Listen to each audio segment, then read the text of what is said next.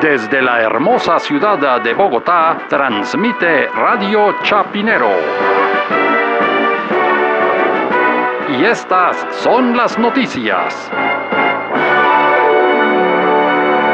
Medellín, capital de la montaña. El político Sergio Fajardo quiere formar un nuevo partido. Más noticias cuando regresemos. Sergio Fajardo quiere un nuevo partido, ¿cómo así? Pues un nuevo partido que sea como de él, porque es que acuérdese que él se salió de los verdes y está ahí como en la mitad de la nada. Es como, Como un no comodín que no si se sabe a quién no. se adhiere, a quién se le pega o quién más- se le pega a él. Es como el más educado, ¿no? Dicen también, ¿no? Cuando fue gobernador de Antioquia, Antioquia la más educada, entonces de pronto por educación debería... Sí, de pronto es un tema de educación, ¿o no? Pero la educación sí me parece que con esas pruebas PISA como nos va a los colombianos, sí mejor que no se meta por ahí. No, y además que le está pisando las mangueras a todos Fajardo siempre, ¿no? A Luis Pérez, al propio Uribe, pero no sé si es Uribe.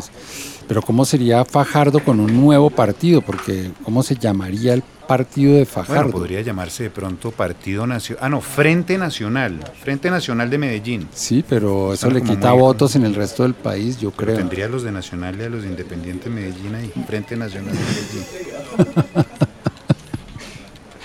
No, pero entonces tocaría también que estuviera pues el Frente Nacional Medellín, Itagüí, Río Negro, el cual es el otro equipo pues que está en primera división. De- ah, el Envigado, Pero esos ya claro. tienen oficina, ya partido no. Sí, le toca comprar la personería jurídica y el, y el copy. Digo, a Envigado ya es marca registrada y a Fajardo no le conviene esa marca registrada de Envigado para nada. Podría ser de pronto estilo el partido de la eterna primavera, electoral, obviamente. Ah, claro, porque siempre está de elecciones, siempre es el joven, la nueva promesa. Sí, yo Es creo que el Fajardo- Andrés Pastrana. Nosotros No, los no, jóvenes- ay, calle esos ojos, ¿cómo le decir eso al doctor Fajardo? No, no, tampoco, yo sé que.